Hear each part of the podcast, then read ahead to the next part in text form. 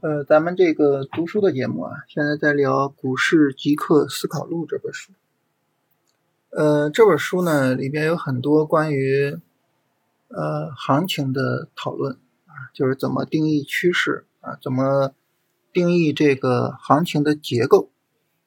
那咱们呢现在是聊到了行情结构的这个部分啊，在这个部分呢，作者分成了时间结构和空间结构啊，时间结构呢就区分了。各种各样的市场环境，啊，就是那种比较差的市场环境，那种比较好的市场环境，是吧？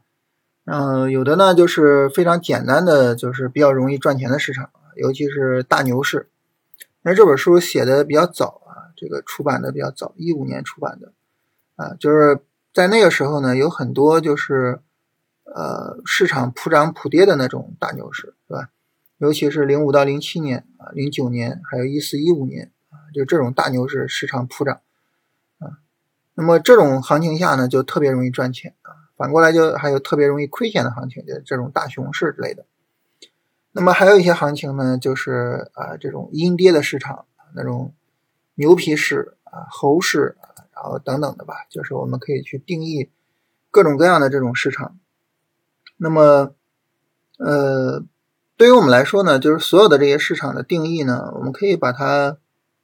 简单的就是汇总为两类情况，一类呢就是容易赚钱的市场，还有一类呢是不容易赚钱的市场。所以我们可以从这两个角度上去对它进行讨论，就是什么情况下是容易赚钱的市场，什么情况下是不容易赚钱的市场啊。那这个话题呢，正好跟当下的市场环境很有关系啊，所以呢，这一期读书节目呢就同时发到金研股市的专辑啊。那么什么样的市场环境就比较容易赚钱呢？其实就是两类市场环境。第一类市场环境呢，就是大盘大涨，是吧？大盘大涨，那这个时候呢，谁在里边都能赚到钱啊，那市场就比较容易赚钱。第二种情况呢，就是大盘可能没怎么涨，但是呢，板块大涨。哎，我们呢，如果能够做到这个板块啊，那这个时候呢，无论说大盘涨不涨啊，我们呢都能赚到钱。所以就在这个过程中，大盘可能没怎么涨，但是人工智能一直在涨。那这个时候呢，如果我们做到了人工智能，也能赚钱，是吧？当然你说啊，我没有做到人工智能，我做别的板块去了，那就白搭，是吧？那么我们把这两种情况，其实呢就能够汇总为一种情况，哪一种情况呢？就是可能是因为大盘的助力，也可能是因为板块自身有逻辑。总之呢，市场中存在延续性好的。持续上涨的板块，这个时候我们就能赚钱。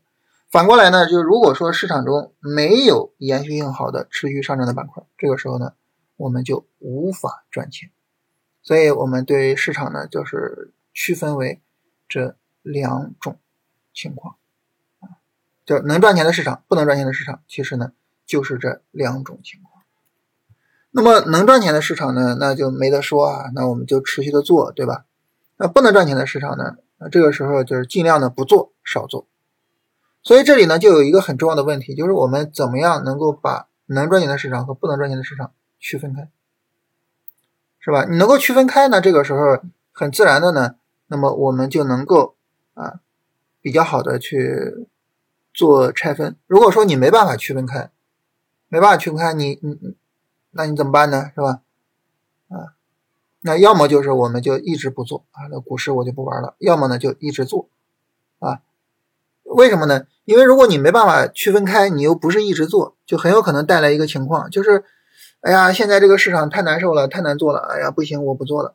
我们一不做呢，市场好转，哎，现在这个市场环境好像不错，哎，好吧，我开始做。我们一开始做，哎，又又难做了，呃，就这个时候就发现呢，就是我们每一次操作可能呢都是特别困难的。那就很痛苦了，对不对？那就很痛苦了。因此呢，那么我们去呃，如果说没有办法比较好的去区分开不同的市场，然后不同的市场做不同的操作，最简单的就是我就一直做下去就好了。啊，当然我们尽量的还是能够区分开，能区分开怎么去区分开呢？呃，首先一个呢，就是从能做的市场转为不能做的市场，啊，也就是这个。板块崩盘，啊，板块崩盘，市场呢就从能做的转为不能做的。